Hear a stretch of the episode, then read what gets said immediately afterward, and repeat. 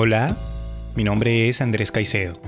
Los acompañaré en un recorrido académico y pedagógico en este podcast sobre derecho laboral del programa Formador de Formadores Laborales, dirigido por el Centro de Atención Laboral de Puerto Wilches. Bienvenidos. Antes, quiero comentar lo siguiente. Este podcast debe entenderse como material alternativo de estudio. Sí, sirve de apoyo a cada uno de los módulos de estudio del programa. Y claro, hay ciertas ventajas pensadas en razón de cada una de nuestras ocupaciones. Es decir, este es un material al que pueden acceder aún realizando otras actividades mecánicas. Y esto puede ayudar a estudiar de manera más eficiente y aprovechar al máximo el corto tiempo que poseen para trabajar, para dormir o incluso para gozar del ocio.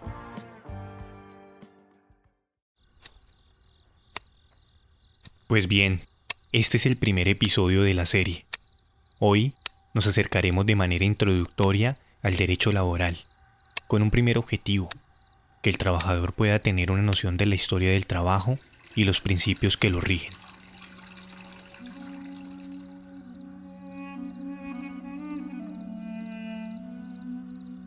La historia del trabajo ha atravesado varias etapas a lo largo de la civilización humana. En una primera etapa, el trabajo era desarrollado en las comunidades primitivas y estaba enfocado en la transformación de la naturaleza a través de la caza y la agricultura. Posteriormente, el trabajo humano se desarrolló bajo el modelo esclavista, en el cual las personas que eran vencidas en las guerras se consideraban propiedad de los vencedores.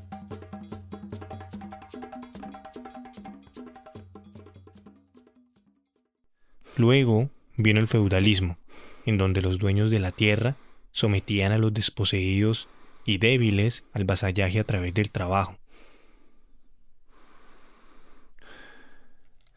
Y finalmente, el trabajo evolucionó hacia un modelo económico capitalista, en donde la creación de las fábricas conllevó al surgimiento de los patronos y del proletariado.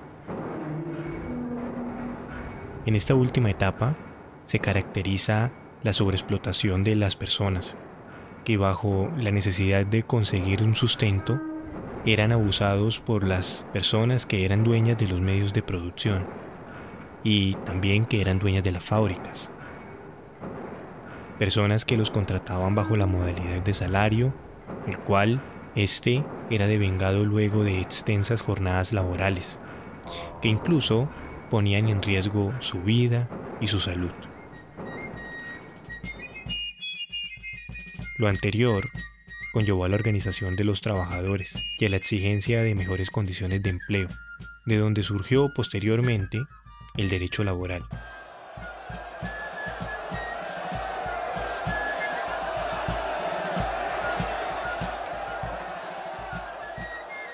No sobra mencionar que la conquista de derechos en esta época se consiguió gracias a la movilización y a la protesta estas entendidas como mecanismos de presión para la negociación de mejores condiciones de empleo.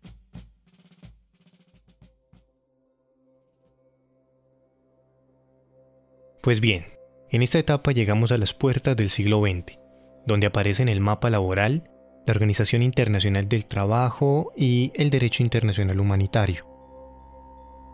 Desde ahora escucharán la voz de la doctora Marely Celi Silva, directora del Centro de Atención Laboral de Puerto Wilches.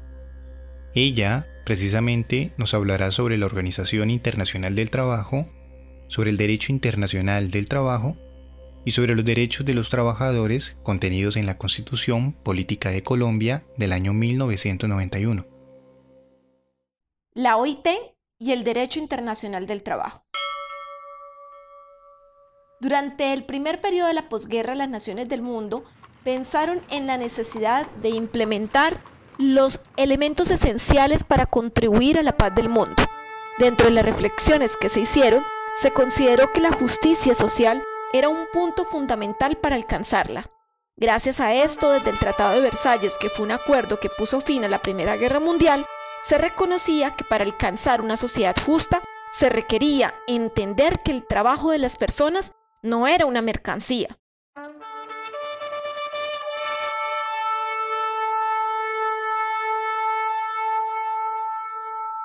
es decir, que no podía valorarse como un mero objeto de compra y venta, sino que por el contrario debía ser respetado, de tal manera que las condiciones para que cualquier persona pudiese hacerlo era que se respetara su dignidad.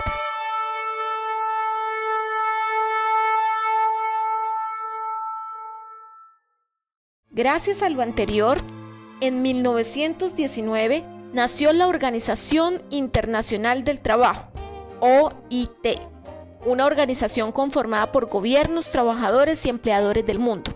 Esta entidad tiene como fin reglamentar las condiciones mínimas que toda persona debe tener en el trabajo, para no correr riesgo de someterlo a la miseria y a la pobreza, pues estas son las que generan violencia y conflicto. Debo hacer una aclaración en este punto. De ahora en adelante, este podcast contiene algunos apartados que son leídos de forma literal de documentos que son útiles para entender los temas que estamos estudiando. En ese sentido, pedimos una máxima concentración sobre los contenidos de estos textos con el propósito de aprovecharlos de la mejor manera. Por ejemplo, a continuación vamos a leer el preámbulo de la Constitución de la Organización Internacional del Trabajo. Preámbulo de la Constitución de la OIT. Considerando que la paz universal y permanente solo puede basarse en la justicia social, considerando que existen condiciones de trabajo que entrañan tal grado de injusticia, miseria y privaciones para gran número de seres humanos, que el descontento causado constituye una amenaza para la paz y armonía universales y considerando que es urgente mejorar dichas condiciones, por ejemplo, en lo concerniente a la reglamentación de las horas del trabajo, fijación de la duración máxima de la jornada y de la semana del trabajo, contratación de la mano de obra, lucha contra el desempleo, garantía de un salario vital adecuado, protección del trabajador contra las enfermedades, sean o no profesionales, y contra los accidentes de trabajo, protección de los niños, de los adolescentes y de las mujeres, pensiones de vejez y de invalidez, protección de los intereses de los trabajadores ocupados en el extranjero, reconocimiento del principio del salario igual por un trabajo de igual valor o del principio de la libertad sindical, organización de la enseñanza profesional y técnica y otras medidas análogas, considerando que si cualquier nación no adoptara un régimen de trabajo realmente humano, esta omisión constituiría un obstáculo a los esfuerzos de otras naciones que deseen mejorar la suerte de los trabajadores en sus propios raíces. Las altas partes contratantes, movidas por sentimientos de justicia y humanidad y por el deseo de asegurar la paz permanente en el mundo y a los efectos de alcanzar los objetivos expuestos en este preámbulo, convienen la siguiente constitución de la Organización Internacional del Trabajo.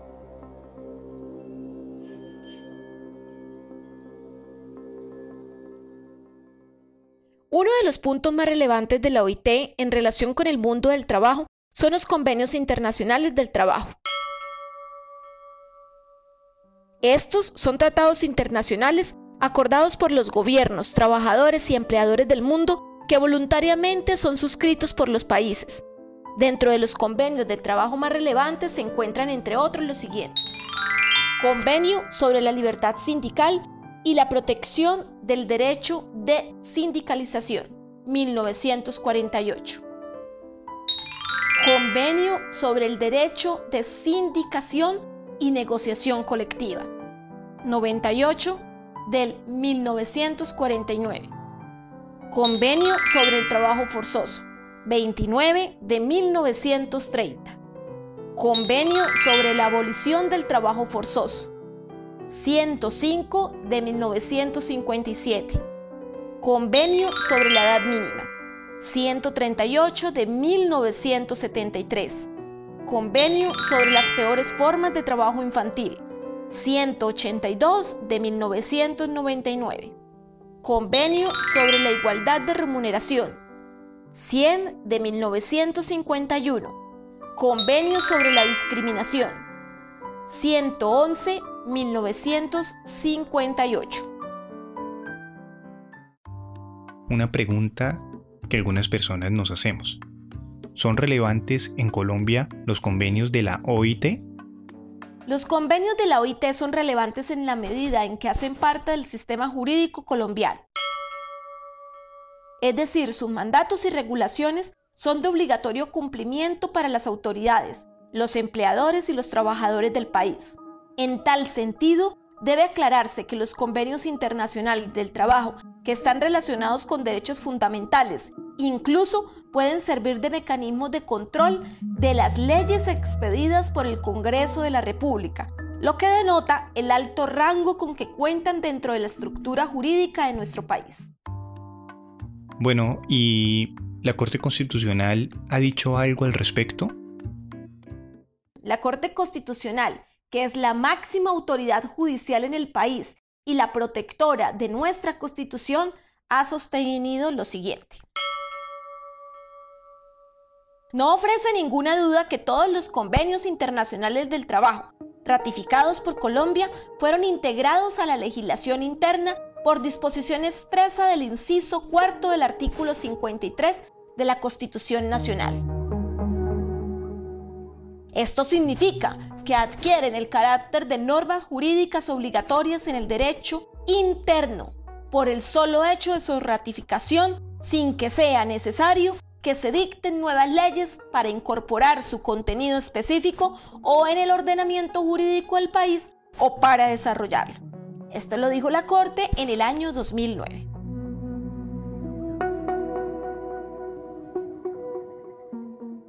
nombre de la Asamblea Nacional Constituyente, los presidentes, en representación del pueblo, proclamamos la nueva Constitución de Colombia.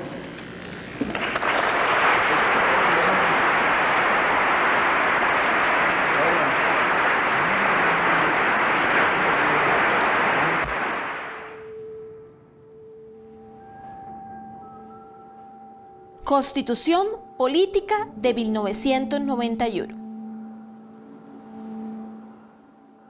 Además de la anterior legislación, se reconocen como principios del derecho laboral la prohibición de la esclavitud, la no discriminación, la prohibición del trabajo infantil y la libertad sindical. Y dentro de las herramientas jurídicas más importantes para la defensa de los derechos laborales se encuentra la Constitución Política de Colombia. En esta se establecen distintos reconocimientos sobre los derechos de los trabajadores, que no pueden ser desconocidos por los empleadores o por las autoridades de la República. Antes de continuar, vamos a una pausa.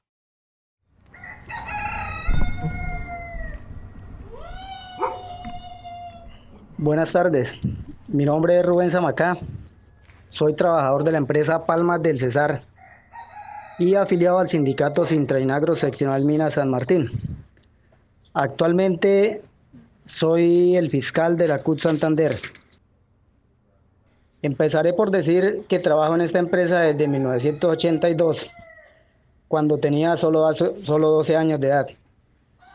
Que a lo largo de este tiempo hemos vivido momentos difíciles, pero también gratificantes, como son tres huelgas, una en 1985 de 62 días, otra en el 2011 de 62 días y la última en 2015 de 87 días.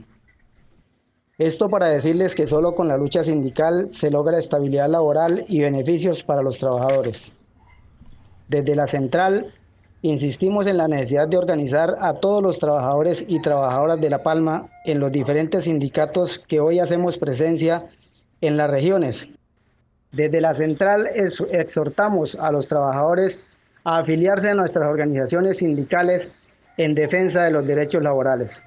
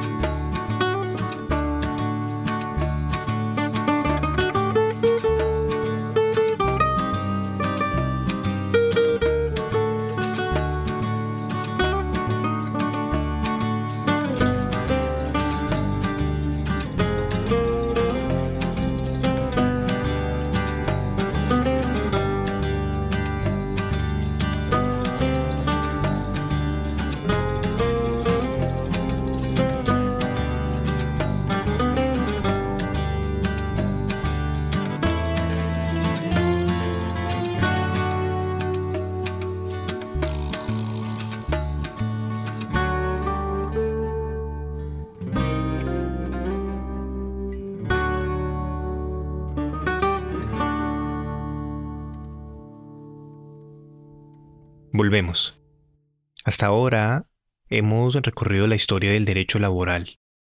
Nos adentramos en los orígenes de la OIT y resaltamos los convenios más relevantes de la organización hasta llegar a nuestra carta política. De ahora en adelante nos centraremos en ella y empezaremos por resaltar los artículos más importantes para la protección de los derechos de los trabajadores.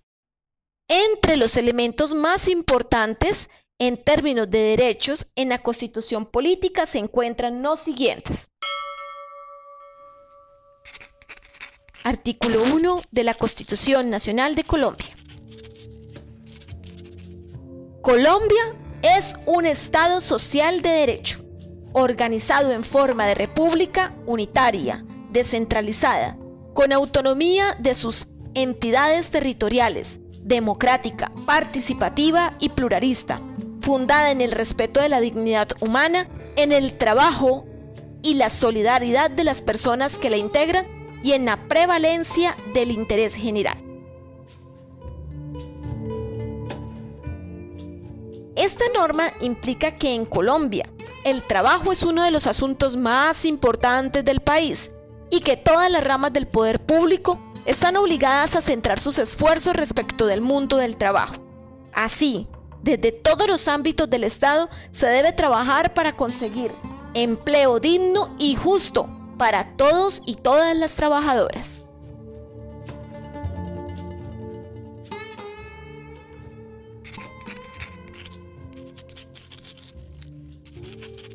Artículo 25 de la Constitución Nacional.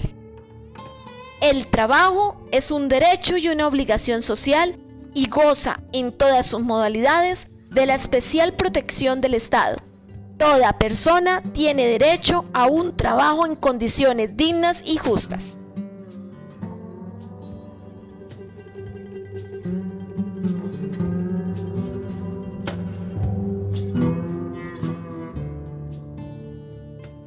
La mencionada regulación establece un punto muy importante para el derecho laboral, y es que sin importar la modalidad de contratación o de oficio, que se esté desarrollando, todas las personas tienen derecho a ser protegidas por el Estado respecto al desarrollo de su actividad laboral.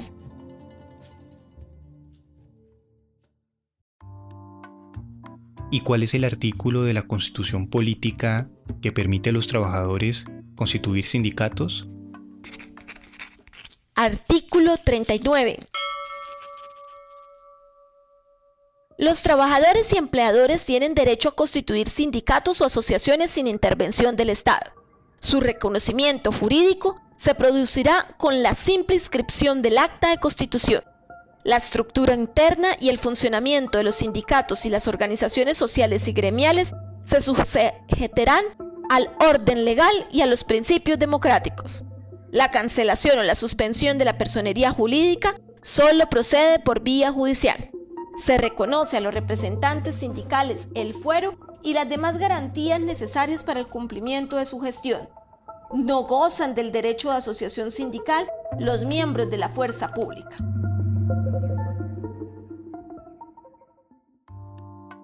Y después de todo, ¿hay algún artículo que contenga los principios del trabajo en Colombia? Artículo 53. El contenido de este artículo está orientado a desarrollar los principios del trabajo en nuestro ordenamiento jurídico y establece, entre otras cosas, la siguiente.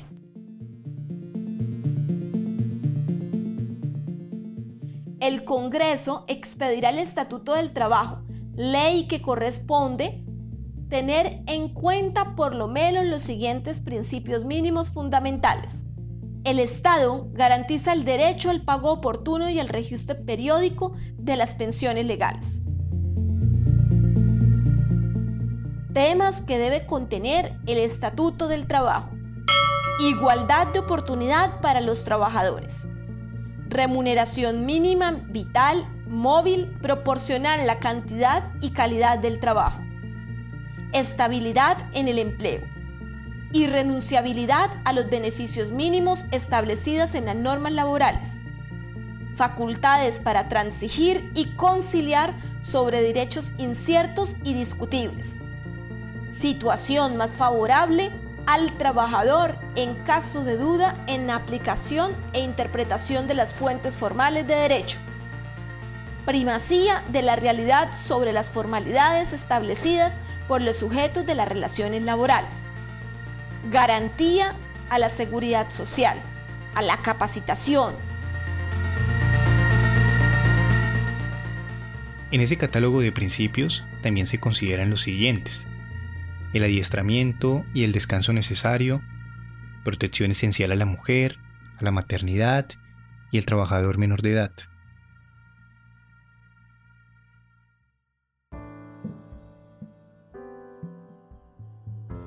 Este catálogo de principios ha sido desarrollado por el Tribunal Constitucional colombiano, el cual ha precisado que la igualdad de oportunidades para los trabajadores implica la no discriminación en razón al sexo, raza, género, orientación sexual, creencia, opinión política o afiliación sindical, que la remuneración mínima, vital y móvil implica que ningún empleador puede desconocer una remuneración inferior a un salario mínimo mensual legal vigente, que la estabilidad en el empleo conlleva el respeto de unos contratos de trabajo y de las personas que se encuentran en situación de discapacidad o de las trabajadoras que estén en condición de gestación.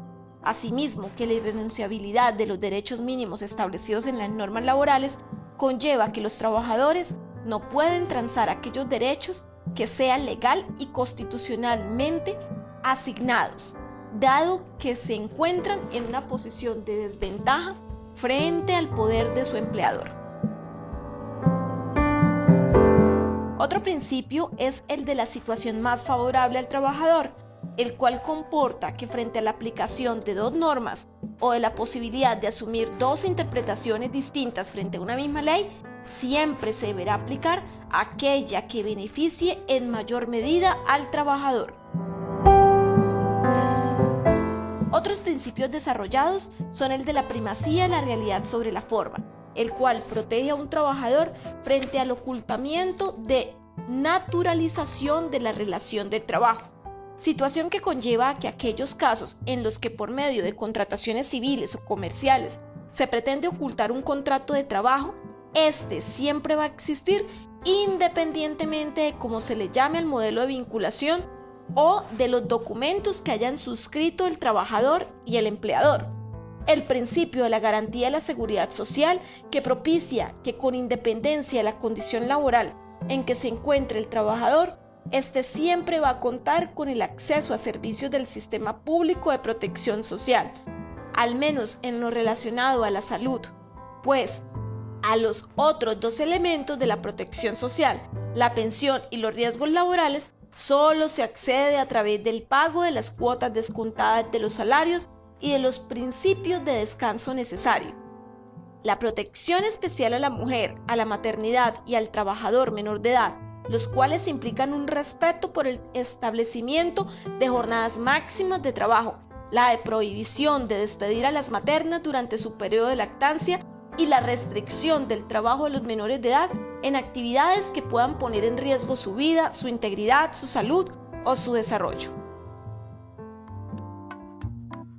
Entonces, hemos destacado cuatro artículos de la Constitución Política de Colombia. Artículos que son importantes para la protección del derecho al trabajo. Pero, ¿hay otros artículos que deban ser mencionados y que se nos estén escapando? Otro artículo relevante para el derecho laboral dentro de la Constitución Nacional es el artículo 55 que establece se garantiza el derecho de negociación colectiva para regular las relaciones laborales con las excepciones que señale la ley. Es deber del Estado promover la concertación y los demás medios para la solución pacífica de los conflictos colectivos de trabajo. En este se deja claro que todos los trabajadores del país tienen el derecho a negociar de manera colectiva y a través de sus organizaciones las condiciones económicas que inicialmente fueron pactadas con aquellos que se benefician de sus servicios. Finalmente, Otro de los derechos constitucionales en el trabajo es el establecido en el artículo 56 de la Constitución Nacional, que dice lo siguiente. Se garantiza el derecho a la huelga salvo en los servicios públicos esenciales definidos por el legislador. Con esto no queda a lugar de dudas sobre la posibilidad de utilizar como mecanismo de presión en los procesos de negociación colectiva la suspensión colectiva y general de actividades al interior de la empresa.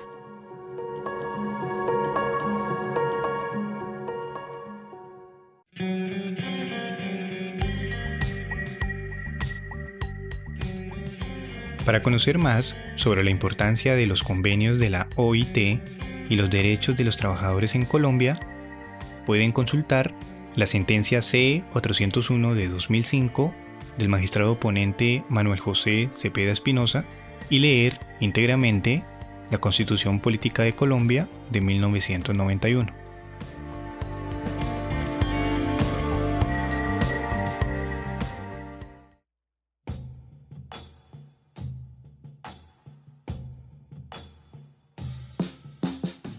Bueno, llegamos al final. Este episodio contó con el apoyo logístico de Nelly Núñez, la selección del material académico por parte de la doctora Marely Silva y la dirección y edición de Andrés Caicedo.